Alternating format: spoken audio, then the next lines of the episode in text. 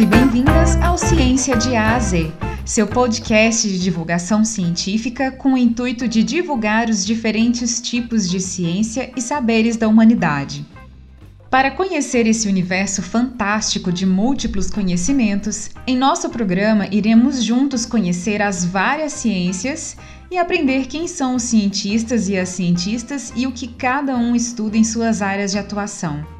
São muitos saberes que a humanidade possui, são múltiplas formas de aprender e descobrir o mundo. Vamos juntos nessa jornada de conhecimento. Cada corpo d'água é visto como um próprio organismo. E assim como os organismos, os rios, lagos, riachos, lagoas possuem um sistema funcional intrínseco aonde ocorrem ou mesmo aos componentes bióticos e abióticos que os compõem. Entender esse sistema e seu funcionamento é o foco da limnologia, uma ciência que estuda os corpos d'água continentais, independente do seu tamanho, desde o tanque de uma bromélia aos grandes lagos. Para entender essa ciência que tem como foco todo um ecossistema, a gente conversou com a doutora Aline Pires, professora da Universidade do Estado do Rio de Janeiro, e com o doutor Rafael Guariento, professor da Universidade Federal de Mato Grosso do Sul. Vem com a gente mergulhar nesse mundo aquático para entender a limnologia. Eu sou Diego Santana, seu host nessa jornada de conhecimento. E aí, pessoal, sejam bem-vindos em mais um episódio do Ciência de AZ. Hoje alguns convidados aqui, entre eles amigos também, novos amigos, para a gente falar de uma ciência que o nome assusta às vezes quando a gente chega na graduação, a gente depara com ele pela primeira vez, né? Uma coisa meio diferente. Os nossos convidados vão explicar um pouco melhor sobre isso, inclusive, né? Mas a gente vai falar sobre a limnologia. Vocês vão ver aí o estudo de ambientes aquáticos de água doce. Mas vamos para a gente começar nosso papo? Quem que é a Aline? Quem que é o Rafael? Como vocês se tornaram liminólogos, né? Fala um pouquinho aí da formação de vocês, o que, que levou vocês para essa área da ciência também, né? Por que vocês decidiram ser liminólogos? Obrigada, Diego, a todos os ouvintes que estão com a gente aqui.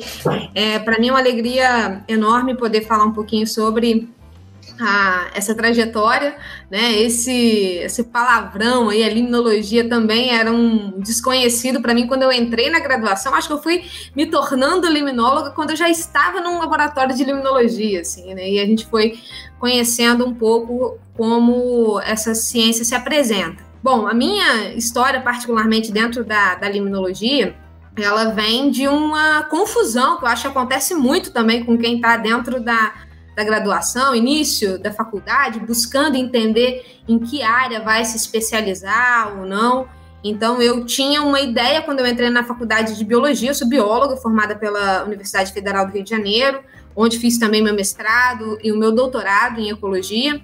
E hoje sou professora da Universidade do Estado do Rio de Janeiro, ministrando também disciplinas nessa temática.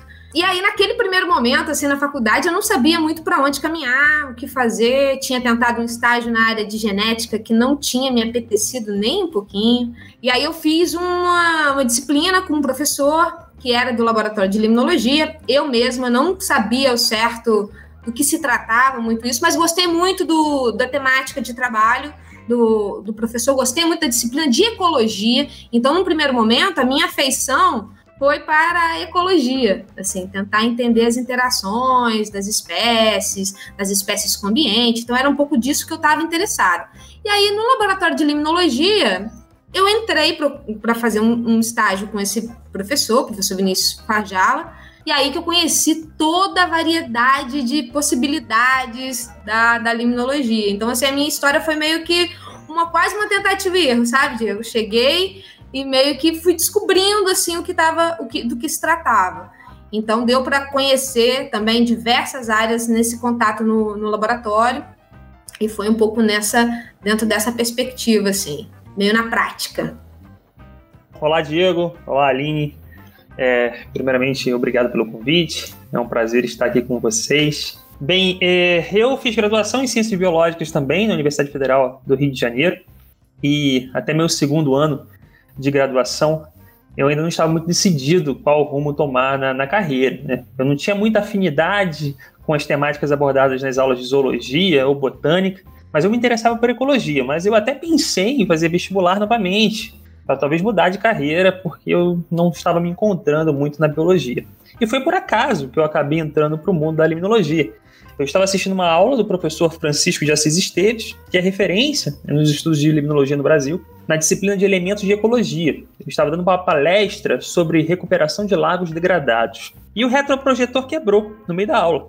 E ele teve que ser trocado. Quando a aula acabou, o professor me pediu, ele me achou no meio da plateia e ele me pediu para ajudar a carregar o projetor quebrado, né? Pois ele iria carregar o projetor de volta para o laboratório. E no caminho para o laboratório ele disse que tinha, eu disse que tinha achado a aula muito interessante. Ele falou que tinha vaga de estágio e aí eu decidi experimentar essa rotina né, de laboratório no laboratório de limnologia da UFRJ. E lá eu fiz minha iniciação científica, fiz meu mestrado, fiz meu doutorado e acho que uma coisa fundamental que me inspirou naquela época foi uma rotina de laboratório, de pesquisa, né, do grupo do laboratório do professor Francisco Esteves. Eram muitas saídas para campo, discussão de artigos. Né? Criava-se uma atmosfera acadêmica muito inspiradora, que acabou me cativando a aspirar uma carreira acadêmica. Contribua com nosso projeto Adote um Cientista. Visite padrim.com.br barra ciência e ajude cientistas do Laboratório Mapinguari a realizarem suas pesquisas através do nosso podcast. Você pode começar ajudando a partir de um real. Você também pode doar através do nosso Pix. Nossa chave é mapinguariufms.gmail.com. Faça você também a diferença para um cientista e para a ciência do Brasil.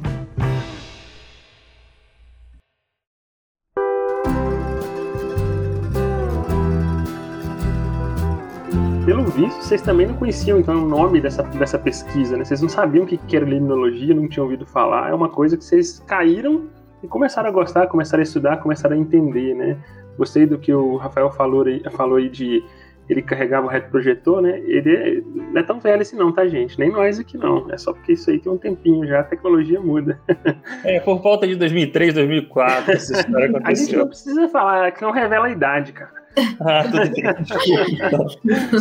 Mas vocês chegaram então na graduação sem, sem conhecer essa, essa palavra, né? E realmente é um nome nada usual, né? Eu, pelo menos, até chegar na graduação também, nem sei se na graduação era tão frequente eu escutar a palavra limnologia. Pelo menos eu tenho certeza que não está no cotidiano das pessoas, né?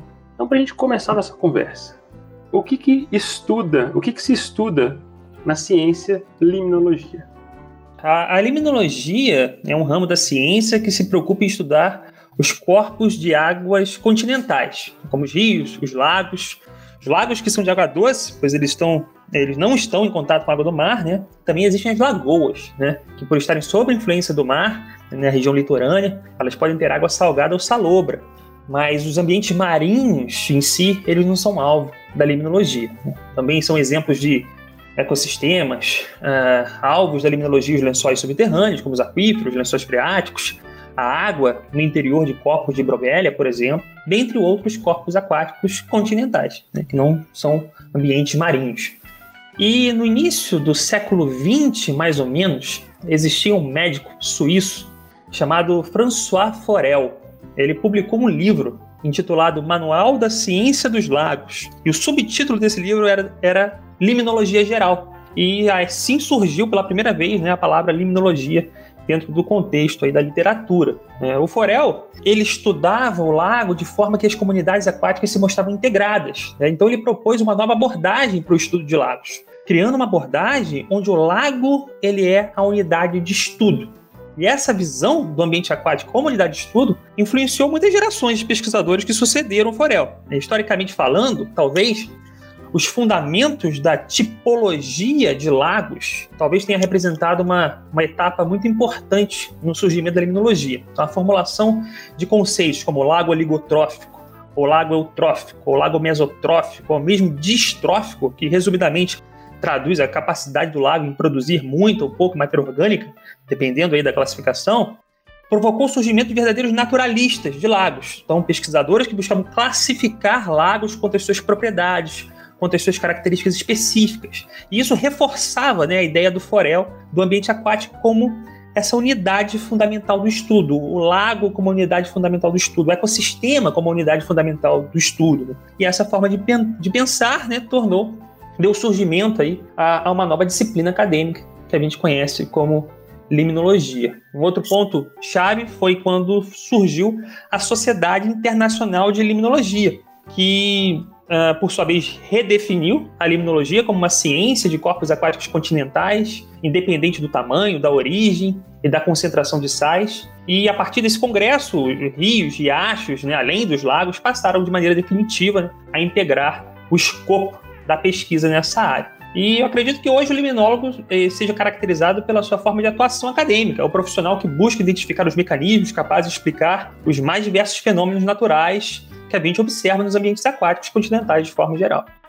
Super legal, assim, ouvir o, o Rafael falando, né? A gente teve um momento desse, dessa descoberta lá nos primórdios do, do início do, do milênio, né? Quando ele também estava descobrindo a limnologia, a gente estava junto nessa, nessa empreitada. Acho que a gente teve essa a sorte de, de ter o contato com essa ciência dentro de uma instituição que, que é uma instituição de referência nessa temática, né? Então, para a gente foi, foi super produtivo nesse sentido. E uma das coisas que inicialmente eu vinha, eu no meu primeiro conhecimento, esse meu primeiro contato com a limnologia era essa a água doce, né? Até a gente conseguir, até eu ter a oportunidade de visitar corpos hídricos continentais cuja salinidade era quatro vezes maior do que a da água do mar. E aí você fala assim, cara, o que está acontecendo aqui né, nas lagoas do Parque Nacional da Restinga de Urubatiba, que tem uma forte influência marinha, então a água do mar chega, aquela água evapora, os sais são concentrados ali, e aí vocês podem imaginar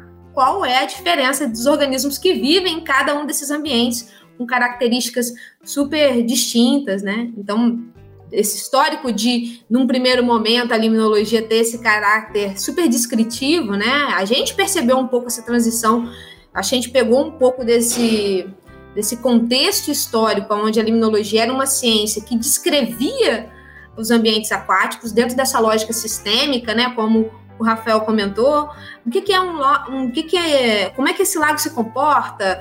É oligotrófico, eutrófico? A gente, por, por exemplo, na, no início da nossa formação, a gente escuta muito eutrofização artificial, né? Eutrofização é um termo mais popularmente difundido, que tem tudo a ver com o estudo né, do comportamento dos ambientes aquáticos. Então, talvez esse seja, talvez o primeiro contato com um termo mais técnico em limnologia das pessoas seja o termo eutrofização. E aí a gente passou, né, por, um, uma tentativa de entender melhor os mecanismos, assim, como é que as coisas, o que explicava cada uma dessas, dessas desse comportamento geral dos ambientes. Então, acho que esse é um, uma mudança que foi interessante, assim, de, de observar nessa, tra, nessa transição da limnologia, que passa de uma ciência muito descritiva para uma ciência que passou a explorar mecanismos e hoje, né, porque por tratar de um tema extremamente transversal, a água no continente, né, hoje permite com que a gente explore diferentes vertentes, desde aspectos mais práticos, né, a água que chega na nossa, na nossa casa, até aspectos mais ecológicos do funcionamento dos sistemas naturais mesmo. Fiquei interessado do jeito que vocês falam também de do lago, do riacho, tratando ele como se ele fosse um organismo, né? Eu sou zoólogo, eu penso no sapo, na cobra ali, e, e, e como que ele funciona. Eu acho que talvez uma boa analogia seria que os corpos aquáticos são os seus organismos, no caso, como eles funcionam e entender ali dentro daquele ecossistema, né? É muito interessante, legal demais. Já que essa liminologia, então, né, não é mais só lagos, né, mas os ambientes aquáticos continentais, né, está atribuída nesses diferentes tipos de ambientes aquáticos, né, e vocês, o Rafael já mencionou que desde o tanque de uma bromélia até um lago no alto de uma montanha, né? Você tem diferentes espectros aí de tamanho mesmo. Se eu vou trabalhar então querendo entender como esse ecossistema funciona, e vocês poderiam falar um pouquinho sobre isso aí também, como é que você vai replicar esse estudo? Você tem que pegar o lago todo e transportar? Porque isso é praticamente impossível, né? Eu não tenho como pegar o lago Titicaca e colocar ele numa placa de Petri. Como é que eu estudo então esse funcionamento lá dentro? Se eu vou trabalhar dentro de uma bromélia, eu posso pegar bromélia. Então, se eu vou pegar um lago inteiro para eu não travar minha pesquisa, como é que eu faço, né? Como que funciona então esses estudos dos ambientes aquáticos para eu entender esse funcionamento deles como um sistema, né? Oh, super legal a pergunta, Diego. Assim, é, uma coisa que é importante a gente chamar a atenção que esse todo esse esforço de descrever os ambientes aquáticos, de tentar entender o funcionamento dele dentro de uma ordem mais descritiva, né, sobre o que pode descrever aquele ambiente, seja as concentrações de nutrientes, oxigênio, isso tudo continua sendo um grande braço da limnologia, até porque muitas normativas é, ambientais voltadas para o uso dos ambientes aquáticos precisam dessas métricas para entender se um determinado corpo hídrico ele pode ou não ser usado para uma coisa ou não, né? Assim, então tem é todo esse esforço de caracterização do ambiente aquático, ele continua muito importante, né? Então a gente meio que independente se a gente vai fazer um experimento, testar uma pergunta ecológica ou não, a gente quase sempre passa por esse esforço de descrever primeiro como é que aquele ambiente está. Sabe quando a gente vai no médico e ele te pede um, um hemograma completo para saber primeiro como é que tá aquela, as características, é, como é que você está em termos gerais? Eu acho que é um pouco disso que o liminólogo sempre faz. Então tem quase um protocolo básico para você ir para campo. Quando a gente tenta fazer perguntas, né, e aí a gente precisa de algum poder manipulativo, a gente tem esse grande desafio que você colocou. Como é que a gente faz essa manipulação com grandes ambientes, né? Pega uma bacia de drenagem, um rio inteiro, como é que eu consigo replicar isso, né? A gente sabe que a ciência tem um monte de protocolos metodológicos de replicação, de análise. Dá para fazer isso no ambiente aquático? E esse foi um grande avanço, eu vejo assim, na limnologia. Por exemplo, o uso das bromélias tanque. No meu doutorado, por exemplo, eu tinha uma pergunta específica que era entender como uma diversidade de, de líter, né, que é essa matéria orgânica que vem do ambiente terrestre e subsidia as comunidades que vivem no ambiente aquático, né? Uma das principais fontes de energia dos organismos que vivem no ambiente aquático geralmente vem do ambiente terrestre. Se uma maior diversidade de líter poderia ser um mecanismo capaz de minimizar os impactos das mudanças climáticas nos ambientes aquáticos. Agora, como é que eu vou simular mudança climática em um lago inteiro? Ou vou fazer isso num riacho?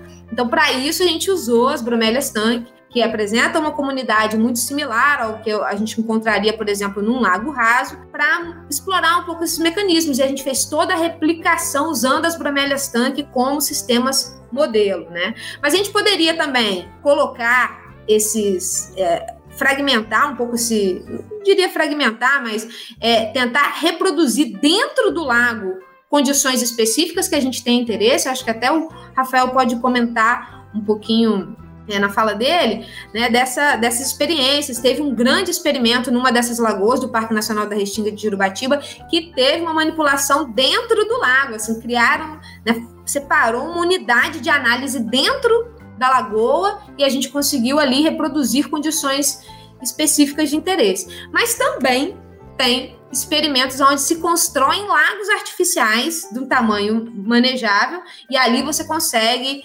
é, manipular a sua questão de interesse. Então, se você está interessado em entender qual o impacto da poluição para as comunidades que vivem no ambiente aquático, você consegue simular ali um evento de poluição e ver a resposta de todo mundo. Né? Então, tem hoje a gente consegue explorar todas essas ferramentas, né? E felizmente isso é fruto do esforço de todo mundo que veio antes da gente, quebrando a cabeça, errando muito, né, para estabelecer esses protocolos e hoje a gente consegue avançar em outros campos e, e usar esse conhecimento para testar as nossas perguntas é, liminológicas.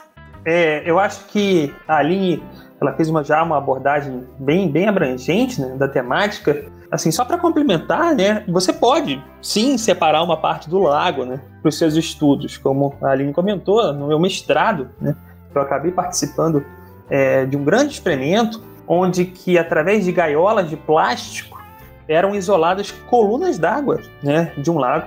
Isso eram feitos com réplicas, ou seja, eram várias gaiolas. E nessas gaiolas é, se manipulavam as concentrações de nutrientes, a quantidade, a presença, né, ou não de peixes, né, aumentando ou diminuindo o número de níveis tróficos, para assim tentar responder algumas questões específicas a partir do efeito dos peixes ou efeito dos nutrientes é, no funcionamento né, dos lagos de forma geral. Ah, é possível, através de redes, né, isolar locais de um lago e manipular a quantidade de peixes, a fim de se avaliar né, se esses peixes afetam ou não o funcionamento de algum aspecto específico de interesse, e por aí vai. E o grande benefício desse tipo de experimento é o grau de realismo, né? E, consequentemente, o poder de generalização dos resultados que serão obtidos, porque se uma vez que você está manipulando diretamente no lago, é bem provável que isso possa ser é, expandido né, para a teoria de forma geral. E você também pode usar o lago inteiro como unidade experimental, manipulando os níveis tróficos, a presença de peixes, a concentração de nutrientes e acompanhando ao longo do tempo as modificações provocadas por essas manipulações. E no outro lado do espectro, né, você tem a possibilidade de conduzir experimentos em laboratório em aquários ou em frascos até, que seriam os experimentos em microcosmos, é, permitindo uma manipulação mais precisa, né, isolando as variáveis que podem confundir né, os seus resultados, além da sua variável de interesse, de forma bastante controlada e assim permitir a identificação de mecanismos específicos é, para explicar algum fenômeno de interesse ali do pesquisador. Só complementando, acho que o que o Rafa comentou, que eu acho legal, né, é que a gente tem tanta possibilidade que é fácil a gente se perder. Pra onde eu vou, então, né? Eu vou fazer um experimento no lago inteiro, vou usar uma bromélia, vou fazer um. um usar um frasquinho e reproduzir isso num, num laboratório. Eu acho que a principal pergunta, né, que um jovem luminólogo tem que, que se fazer é se a em que contexto ele precisa aplicar a questão dele para que ela seja respondida, né? Então, se você acha, né, se você tem uma de, um, um, um, intuito de explorar um mecanismo, por exemplo, que opera numa escala microbiana, talvez o uso de um, microcosmos artificiais em laboratório seja a coisa mais adequada a ser feita, porque ela vai te dar o benefício de controlar todas as situações. Agora, se você tem o interesse de entender o quanto que os diferentes elementos que, que afetam um determinado processo é, operam na natureza para ver se ele é, é predominante em relação a N, outras, N outros fatores, aí talvez um experimento de campo seja mais interessante. Então, a, a dica é sempre ficar de olho no, no que eu quero responder, assim, para entender em que contexto o meu experimento, a minha pergunta vai ser mais adequadamente respondida.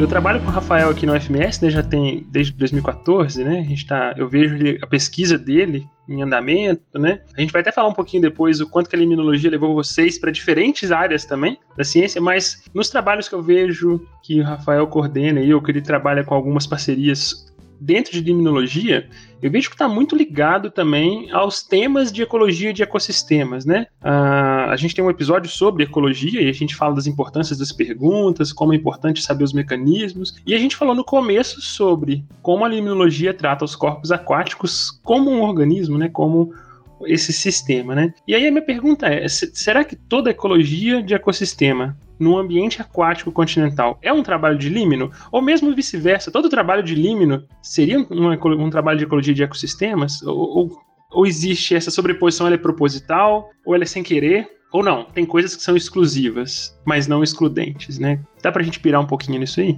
Diego, é, é, muito, muito, muito boa a sua pergunta. Ela é, ela é excelente e eu acredito que ela ainda seja um tema de debate atual. Acho que ninguém ainda é, conseguiu responder com precisão essa, essa pergunta e é, foi até, é até alvo de interesse né, de alguns colegas meus tentar fazer um, um tipo de, de avaliação nesse sentido. O que acontece é que é comum nos laboratórios de limnologia pelo Brasil termos especialistas em determinados grupos. Então a gente tem especialistas em macrófitas aquáticas, que são vegetais superiores nos ambientes aquáticos, ou zooplâncton, ou o próprio perifíton, né, que, são, que é um biofilme de algas, fungos e bactérias que ficam aderidos à superfície de rochas ou plantas né, no ambiente aquático. E ainda existem os liminólogos que não são especialistas em grupos, mas estudam ciclos biogeoquímicos. Por exemplo, na minha graduação, eu comecei trabalhando com experimentos que avaliavam as taxas de transformação de amônia em nitrato, que são diferentes formas inorgânicas de nitrogênio. É um processo que a gente chama de nitrificação. E estudar as taxas de nitrificação é importante porque são compostos nitrogenados, são as principais formas né, de compostos nitrogenados para absorção, é, serve de nutrientes para a produção primária, produção de biomassa, de plantas e algas, nesses ambientes. E a formação de nitrato também pode influenciar a saída, a perda de nitrogênio do sistema se esse nitrato passa por outro processo chamado de desnitrificação. O nitrogênio vira um gás e vai para a atmosfera né, e sai ali do, do ambiente aquático. Então, uh, toda a quantificação de pools, né? Pools vem do inglês, né? na verdade, de estoques, né? De nutrientes ou de carbono, toda a quantificação de processos biogeoquímicos, como a taxa de nitrificação, ou as taxas de produção primária, ou as taxas de respiração por micro-organismos né, nos ambientes aquáticos, dentre outros processos ecossistêmicos, são considerados trabalhos de limnologia. São feitos no ambiente aquático, são considerados trabalhos de limnologia e são trabalhos também pertinentes à temática de ecologia de ecossistemas, uma vez que a, a ecologia de ecossistemas estuda né, os, os, os, os drivers, digamos assim, aquilo que influencia né, os processos biogeoquímicos. Então, de fato, existe uma grande sobreposição, mas uh, não necessariamente todo o trabalho de liminologia ele é um trabalho de ecologia de ecossistemas, porque você pode estudar uma série de aspectos é, que estão relacionados às diferentes divisões dentro da própria ecologia. Por exemplo, a evolução. Né? É muito comum nos livros de ecologia, nós encontrarmos ali um, uma temática chamada de migração vertical, que é a migração vertical do zooplâncton. Né? O zooplâncton, ele durante o dia, ele está no fundo do ambiente aquático e à noite ele vai para a superfície. Então, essa migração vertical ocorre exatamente para o zooplâncton fugir da predação, que por sua vez é orientada visualmente né, dos predadores do zooplâncton, e durante o dia é muito mais fácil né, encontrar esse zooplâncton. Então, eles estão no fundo. É, à noite, que não tem luz, eles vão para a superfície para poder se alimentar, porque é na superfície que está o fitoplâncton. Então, esse tipo de resposta é uma resposta evolutiva né? É uma característica que surge nesse, nesses organismos em função de uma pressão seletiva, já que esses organismos que conseguiam migrar verticalmente na coluna d'água tinham maior fitness, tinham maior sucesso reprodutivo, e essa característica acabou aumentando de frequência ao longo do tempo na população. Então, a limnologia ela não está restrita, talvez, a a, a, quantificação de pools, de estoques ou de processos biogeoquímicos apenas. Eu acho que vai além disso. E, de fato, eu acho que todo trabalho de de ecossistema, de, de quantificação, né, de pools, de estoques e de processos que são feitos em ambientes aquáticos, sim, são trabalhos de ecologia de ecossistemas. Legal ver o, o Rafa comentando e trazendo um pouco essa, essa como que a gente. Se vocês voltarem lá no podcast, lá no começo, vocês vão ver que a gente começou falando, tanto eu quanto o Rafael, ah, porque a gente gostou muito de ecologia. Né? Então a gente, num primeiro momento, a gente não buscou ser liminólogo, a gente estava gostando ali, namorando a ecologia, né? E aí é fácil ter essa confusão, Diego, de olha, será que é a limnologia tem a, é, ecologia de ecossistemas aquáticos é a mesma coisa, né? Trata da mesma forma. Acho que o Rafael colocou muito bem isso, assim, né? Eu acho que a graça da limnologia é a possibilidade que a gente tem de não se restringir a nenhuma dessas desses níveis é, de organização ecológica, né?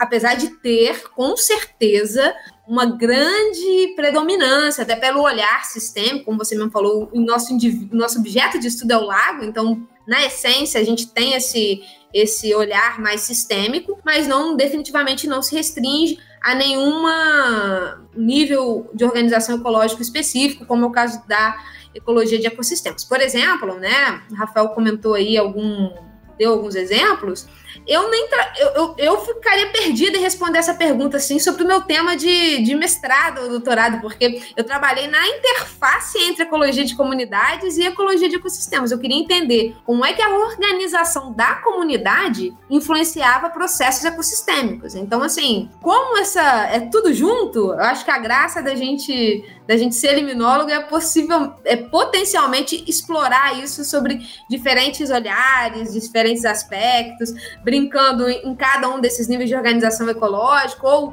na transição entre eles. Eu acho que esse é, esse é o grande barato da limnologia. Acho que basta, estando interessado em entender como é que funciona um ambiente aquático continental, é, é ali agora o que a gente vai fazer ali é, é festa. Muito bom. Você ficou, você não precisou ficar em cima do muro, né? Já tinha um rótulo, porque cientista é difícil, né, gente? A gente, a gente sempre reclama e quando eu falo a gente, a gente, eu tô no meio mesmo, assim, né? O cientista a gente tem essa necessidade de rotular as coisas. E quando tem um rótulo que é estranho, a gente reclama também. E a gente reclama por ter rótulo para muita coisa, né? Mas acho que isso é fundamental em alguns, algumas situações para a gente definir até as próprias ciências, né? Mas a gente falando dessas diferentes ciências aí, né? Tem divisões nas, nas, nas pesquisas focos de liminólogos no Brasil hoje? Por exemplo, tem alguma tendência no momento, algum modismo, né? E vocês falaram que vocês caíram na limnologia, não porque vocês escolheram ela, mas vocês literalmente, ó, virei liminólogo, né? E isso depois também levou vocês para outros caminhos pelos treina treinamentos que tiveram dentro da liminologia, né? Então, dividindo a pergunta em duas partes aí, né? Quais, existe modismo? Sempre teve, a coisa foi mudando e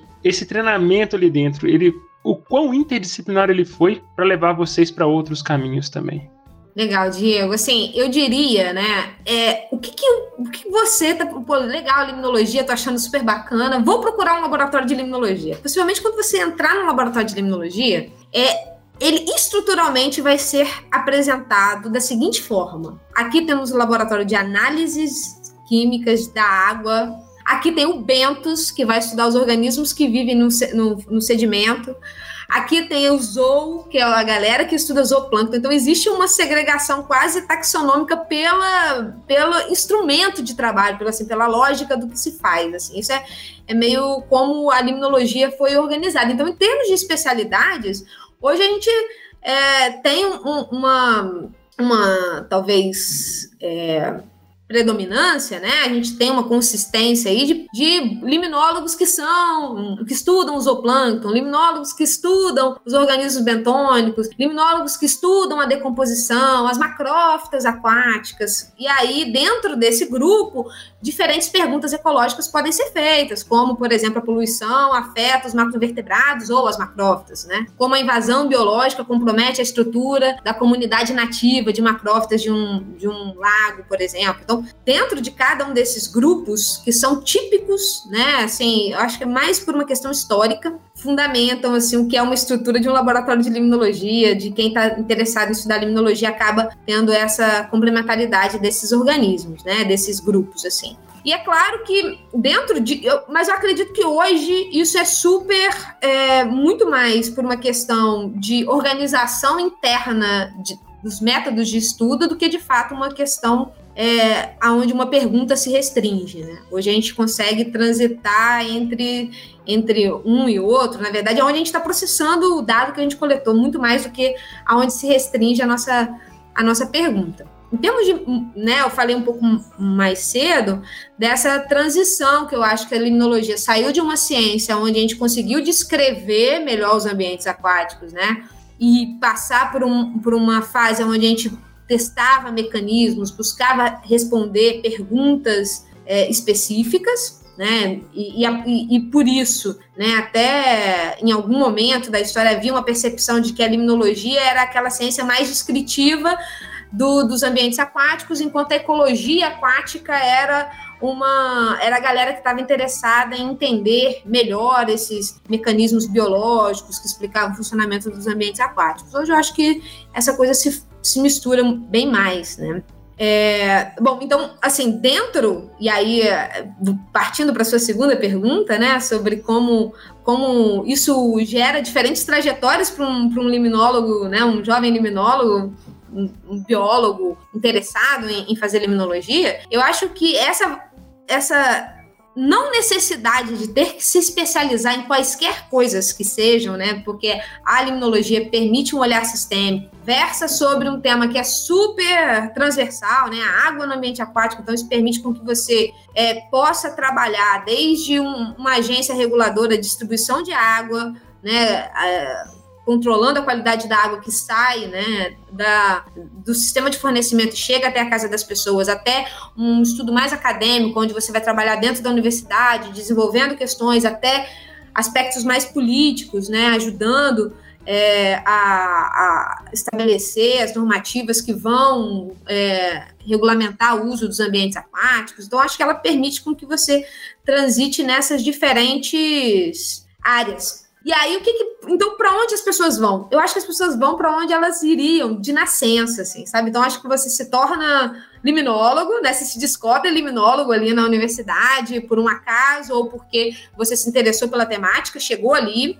E como é que você vai se expressar liminólogo? Aí eu acho que tem um pouco dessas é, singularidades do indivíduo, né? Você pode, se você gosta de matemática, se você gosta de números, se você gosta de entender esses aspectos quantitativos, muito provavelmente você vai avançar nessa área. Né? Eu, por exemplo, tinha uma pretensão inicial na minha carreira de ser jornalista lá no começo. Então, naturalmente, a minha asinha, né, ela foi caminhando para um lado mais de, de comunicação da ciência, de levar as informações da limnologia para a tomada de decisão, de tentar informar, né, essa preocupação específica em informar o conhecimento que é produzido. Então, acho que ela permite esses, esses múltiplos, essas múltiplas possibilidades, assim, né? Então, acho que você, independente do seu talento, pode ser um limnólogo, né? A limnologia dá espaço para você expressar essa vocação. Concordo com a Aline. Tem até uma frase que meu antigo orientador falava, né? Se você não consegue se encontrar dentro da liminologia, você muda de carreira. Acho que você não serve para biologia, porque se faz tudo, se faz tudo dentro da, da liminologia. E acho que só complementando talvez a sua pergunta, onde você pergunta para mim se existe alguma tendência né, no momento, eu acredito que uma área de atuação que está em muita evidência atualmente é a área relacionada ao estudo do ciclo do carbono. Né? Tanto o gás carbônico quanto o metano são produzidos nos ambientes aquáticos, em mais ou menos quantidade, dependendo das características né, desses ambientes aquáticos, e ambos os gases são considerados importantes gases estufa, ou seja, eles são gases que têm a capacidade de reter o calor da nossa atmosfera. E o aumento na concentração desses gases na atmosfera pode provocar, então, mudanças na temperatura média do planeta. E, em última análise, né, identificar quais ambientes aquáticos são responsáveis por liberar grandes quantidades de CO2 ou metano para a atmosfera acaba se tornando uma prioridade para melhor compreensão das causas, dos fatores que podem contribuir para o aquecimento global, que é uma temática né, de extrema importância na atualidade. Eu acredito que vários novos liminólogos acabem enveredando talvez para o estudo do ciclo do carbono, especialmente por causa dessa, dessa conexão que existe em relação a ameaças globais e climáticas, né, mudanças climáticas que a gente está vivendo no momento.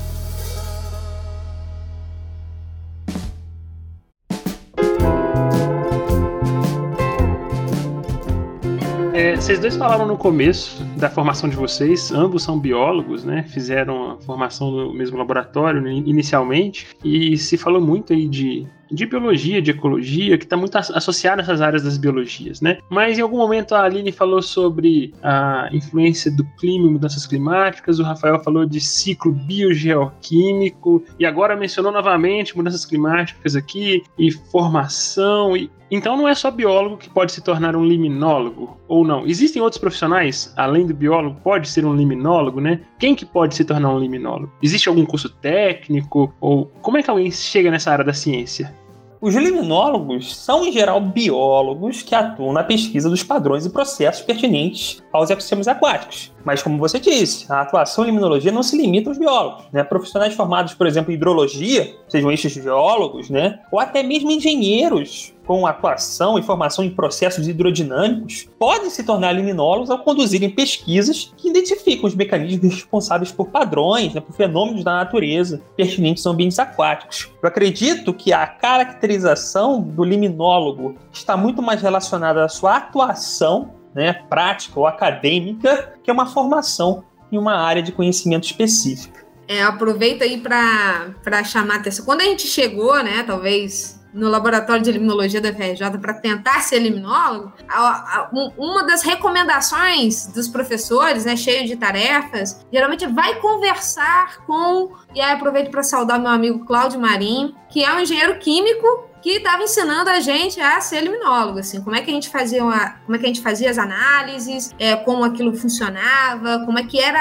a, a, vida do liminólogo na prática, não me foi ensinada diretamente por um biólogo, foi por um engenheiro químico, né? E, e isso tudo dentro de uma atmosfera onde a gente pôde discutir é, a limnologia sobre diferentes aspectos, né? Então, tem, eu acho que esse é um outro ponto legal, assim, né? Você não precisa ser um biólogo para ser um limnólogo e, ao mesmo tempo, você vai se valer dessas experiências, dessas expertises naquele ambiente, de várias pessoas interessadas naquela temática para entender melhor o funcionamento do ambiente aquático. Eu acho que esse é um componente importante, né? Se a gente pensar no que explica, o que pode explicar o funcionamento de um no ambiente aquático, né? E aí o Rafael comentou dessa questão dos ciclos biogeoquímicos, de vários processos, né? De nitrificação, como é que essas coisas se comportam, né? E a gente vai falar um pouquinho de mudança climática, fala de poluição, fala de eutrofização, sabe que o homem, né? A atuação do homem tem um papel importante na, na explicação do funcionamento desses ambientes, então entender isso sobre um, um aspecto é, social pode ser interessante, pode te ajudar a entender por que, que aquele ambiente se comporta daquela forma, garante, eu acho, sucesso da, da limnologia enquanto uma ciência que é uma ciência que está ali trazendo diferentes conhecimentos para garantir a proteção, conservação dos ambientes aquáticos. Eu acho que esse é um, eu, eu acho que é o legal, assim. Não precisa ser biólogo, é, na verdade, quanto mais complexo e diverso for o time, acho que mais próximo de, de ter uma, uma resposta sólida para explicar o funcionamento do, do ambiente aquático, a gente vai estar. Excelente, excelente. E ver que tem a participação de diferentes profissionais, diferentes cientistas, né? Realmente deve trazer uma visão distinta também, né? Principalmente porque nós biólogos não somos muito treinados para ter uma visão muito prática da coisa, muito mais teórica, acadêmica, né? Enquanto que o engenheiro, químico, ali, ele está muito mais direcionado no resultado, às vezes, imediato da, da situação, né? Acho que isso traz uma discussão muito boa, realmente, como você disse, para essa intenção de time estudando um ambiente aquático, como vocês disseram, né? E falando sobre ambiente aquático, né? O seu principal componente, a água, é literalmente um bem mineral e está cada vez mais escasso atualmente, né? Tem muito tempo já que muitos cientistas, muitas pessoas já cantam essa pedra sobre essa crise hídrica que a gente está vivendo novamente, agora muito mais aguda, né? E então, assim, além da área acadêmica, né, um liminólogo, ele provavelmente deve ter um espaço grande para atuação profissional, né? Não só em terceiro setor, mas na, no setor privado mesmo, né? É, ou seja, fora da universidade, né? Existe isso? Se sim, como é que seria essa, essa atuação?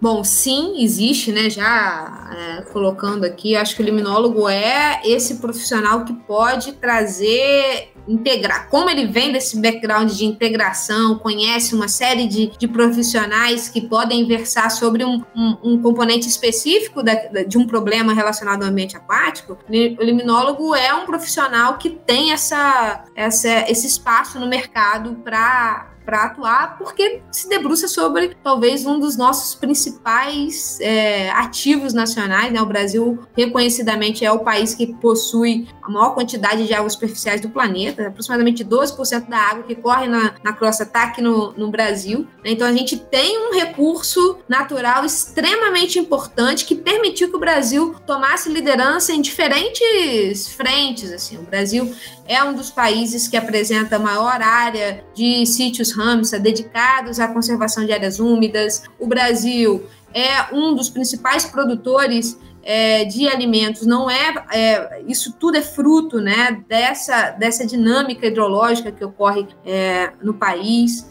Tem em diferentes ambientes aquáticos uma uma possibilidade de construir uma agenda de turismo em determinadas regiões, né? A galera do Mato Grosso do Sul é muito é, sortuda de estar tá aí nesse, nesse, nesse contexto todo, né? E, e, sabe o quanto que isso é economicamente importante. A gente tem uma matriz energética totalmente dependente dos fluxos hidrológicos dos ambientes aquáticos. Então a gente tem uma dependência enorme, né? E se a gente começar a pensar aqui em todas as atividades econômicas, né, sejam elas mais ou menos atreladas a, a um aspecto mais ambiental dos ambientes aquáticos, vai ser extremamente dependente da água. E talvez o liminólogo seja um dos principais profissionais capazes de ajudar a entender, garantir esses essas interações e como isso tudo pode ser mantido. Então, tem espaço. Eu acho que a gente ainda, né, acho que a limnologia, ela precisa, enquanto próximos passos, né, o que vem na próxima geração, da onde para onde a gente pode caminhar, eu acho que a gente precisa realmente é, aproximar um pouco mais o conhecimento que é,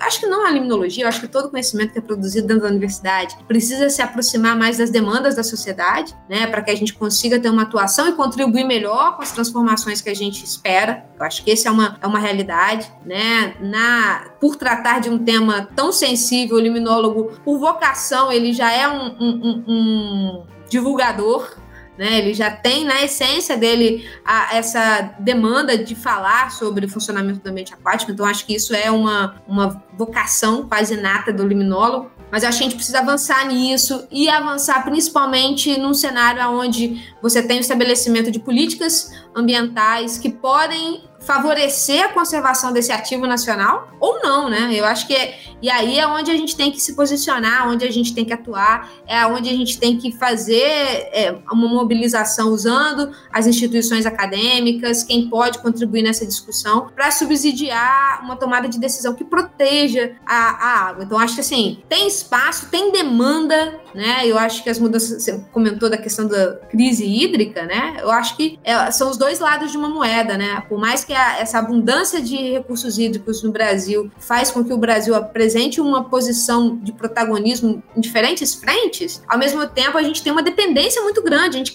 cria as nossas a nossa sociedade né, a partir dessa, desse recurso e se torna extremamente dependente dele. Então, cuidar dele é mais do que obrigação, assim, é fundamental para a nossa subsistência. Então, o uso, gestão adequada dos recursos hídricos é um passo fundamental, espaço de trabalho para biólogos que, com as mudanças climáticas, vão ser cada vez mais demandados para a gente fazer uma gestão adequada dos nossos ambientes aquáticos. Eu concordo integralmente com o que a Aline disse. Acho que só para resumir, né, ou complementar, é, fica claro que os ecossistemas aquáticos continentais eles tornam-se cada vez mais indispensáveis à vida moderna né, pois eles estão relacionados às mais variadas atividades humanas, obtenção de alimento, né, prática de aquicultura, por exemplo, a produção de energia elétrica, como a Aline falou, é, abastecimento doméstico de água, industrial, a irrigação, né, que é o que fomenta todo o agro né, no nosso país, e até mesmo o lazer, o turismo, né, dentre outros benefícios e serviços. A, a limnologia acaba se tornando, portanto, uma ciência de grande alcance social, uma vez que fornece os subsídios para o conhecimento, né, para a conservação, para o manejo ou até mesmo para a recuperação dos ambientes aquáticos, dos quais somos tão dependentes. É, diante disso, o liminólogo passa a ter um papel cada vez mais importante na sociedade moderna também. O liminólogo ele pode atuar na gestão pública, em secretarias de meio ambiente, por exemplo, em empresas que possuem influência direta nos ecossistemas aquáticos, como hidrelétricas, né, que necessitam de programas de monitoramento para obtenção de licenças de operação. O liminólogo ele pode atuar como empreendedor, por que não? Fornecendo treinamento para a prática de agricultura, ou pode atuar na solução dos mais diversos problemas ambientais, né, através de consultoria. Existe um campo vasto de atuação, uma vez que cada vez mais necessitamos de conhecimento específico para o manejo e conservação desses ambientes aquáticos, é, o liminólogo passa a ter uma importância cada vez maior. Legal saber que tem um mercado de trabalho bem grande também, né? E principalmente fora da academia, né? Eu não sabia que era tão amplo assim. Bom para os ouvintes ficarem ligados aí no, nos potenciais de se tornar um liminólogo também, né?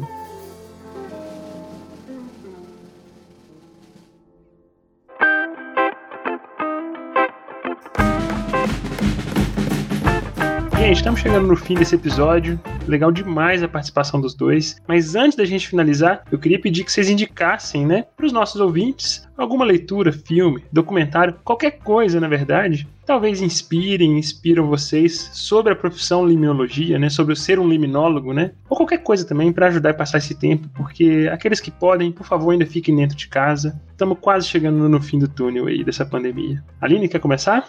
Bom, eu acho que um dos clássicos da, da limnologia nacional é o livro Fundamentos de Limnologia, né, que foi escrito pelo professor Francisco de Assis Esteves, que foi orientador do Rafael, que orientou o meu orientador. Então, assim, a gente tem ali uma base sólida dos processos básicos que explicam o funcionamento do ambiente aquático, um pouco dessa história de como a limnologia se constrói, todo esse aspecto histórico é super valorizado do surgimento da ciência limnologia dentro do, do, livro, então acho que vale a pena, legal. E ele teve uma reedição recente, onde pôde ser atualizado com a participação de diferente, de diversos alunos que foram é, orientados pelo, pelo professor Francisco Esteves, então acho que é uma boa dica para quem quer começar, né? Entender um pouco dessa lógica liminológica. E também aproveito para fazer uma recomendação. A gente, lá da Plataforma Brasileira de Biodiversidade e Serviços Ecossistêmicos, é, publicamos em 2019 um relatório que fala sobre a água, né? E dentro dessa lógica da água, explora aspectos que passam pela limnologia, né? E discursa também um pouco sobre como a questão do funcionamento do ambiente aquático ganha escala até afetar o bem-estar das pessoas, né? E essa dependência que a gente tem dos ambientes aquáticos. Então, é um relatório que, que buscou integrar diferentes aspectos, muito do que é produzido para a água é muito focado no, no recurso hídrico, né? A água que sai da torneira da nossa casa, mas ao mesmo tempo a gente tem ali todo um ambiente aquático. Ela veio de um lugar onde viviam outras espécies, tinha uma biodiversidade ali. Então, isso é, é um documento que buscou tentar integrar isso, contou com a participação de diferentes liminólogos. A gente estava falando um pouquinho sobre essas diferentes atuações. Liminólogos que atuam em empresas públicas e privadas, que estão trabalhando no Ministério do Meio Ambiente, professores universitários, setor privado, então ali também tem um time de liminólogos que exploraram essas diferentes possibilidades e tá lá um documento também super bacana. Tem uma versão mais completa, técnica, né, onde a gente busca essa síntese do conhecimento, e tem uma versão para tomadores de decisão, que é uma linguagem mais simples. Se você achar interessante, já mostra aí também para quem está na sua cidade interessado em proteger os ambientes de água doce. Bem, minha recomendação então. A Aline acabou comentando do clássico, né? Ela falou também desse, desse relatório que eu acho de extrema importância. Então acho que eu vou dar uma recomendação um pouco diferente. É, ser liminólogo é ser um cientista. Né? A importância da ciência ela ganhou um protagonismo muito grande né, durante o período de pandemia né, em que estamos vivendo. E um livro que eu estou lendo agora e gostando bastante é um livro do autor Steven Pinker, que é um psicólogo canadense, é, professor de Harvard. O livro é chamado O Novo Iluminismo em Defesa da Razão, da Ciência e do Humanismo. É, nesse livro, o Pink ele busca desconstruir a narrativa de que as instituições que servem de alicerce para a sociedade moderna falharam e que a destruição dessas instituições são a chave né, para a melhoria de tudo. Pelo contrário, né, ele busca mostrar como os conceitos do iluminismo, que foi um movimento intelectual do século XVIII, é, eles servem como razão para a própria existência humana. Esses conceitos dão sentido à vida, que eles representam um verdadeiro progresso social, conceitos caracterizados pela centralidade da ciência, da racionalidade crítica. Né? Para mim, é uma leitura fundamental fundamental para os dias atuais, onde vivemos sobre uma constante maré de desinformação e de ignorância, por que não? Acho que vale a pena a leitura. O Novo Iluminismo, em defesa da razão, da ciência e do humanismo.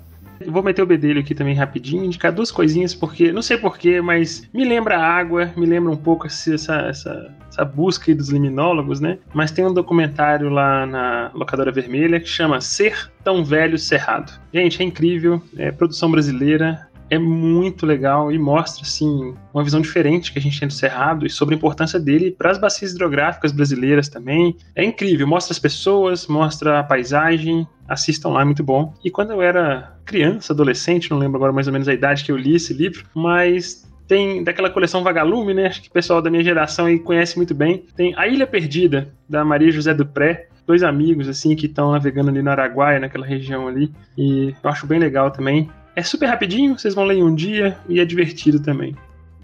Bom, vamos terminar nosso episódio. Rafael, meu caro, é um prazer ter você falando aqui para o Ciência de AZ. Foi muito legal para a gente conversar sobre limnologia. Diego, eu que agradeço o convite, muito meus parabéns aí pelo seu, pela sua iniciativa, pelo podcast. É um podcast de sucesso, eu acompanho sempre que eu posso. Foi uma honra participar. Muito obrigado novamente e mando aqui um beijo para a Aline, uma amiga de longa data. Prazer compartilhar essa discussão com ela aqui também. Aline, prazer te conhecer. Foi muito legal ter você falando aqui com todo esse entusiasmo sobre limnologia também, sobre ciência. Que tenham, tenhamos mais vezes também. Foi um prazer recebê-la. Muito obrigada, Diego. Assim, convite bom é esse, né? Que já te bota numa roda de amigos e a gente pode falar sobre o que a gente gosta. Então, agradeço muito o convite, né? Para mim é uma alegria enorme estar aqui mais uma vez, dividir esse espaço com Rafael, que é um querido amigo de longa data, assim, saudade dele, né? Da gente poder estar junto. E certamente a próxima vez que eu tiver aí por Campo Grande, a gente é, poder se conhecer e, e aproveito também para parabenizar a iniciativa, super bacana. Cada vez mais eu tenho me, me empolgado também com os podcasts, estou começando agora a, a, ouvir e acho que é uma ferramenta super bacana assim de, de divulgação e você está de parabéns aí por trazer esse conteúdo tão, tão rico para a galera num tempo tão importante, como o Rafael disse, né? E né, trouxe essas dicas todas aí da importância da gente reafirmar a ciência como valor, eu diria, fundamental na nossa sociedade. Obrigada pelo convite mais uma vez e conte sempre aí e agradeço a todos os ouvintes.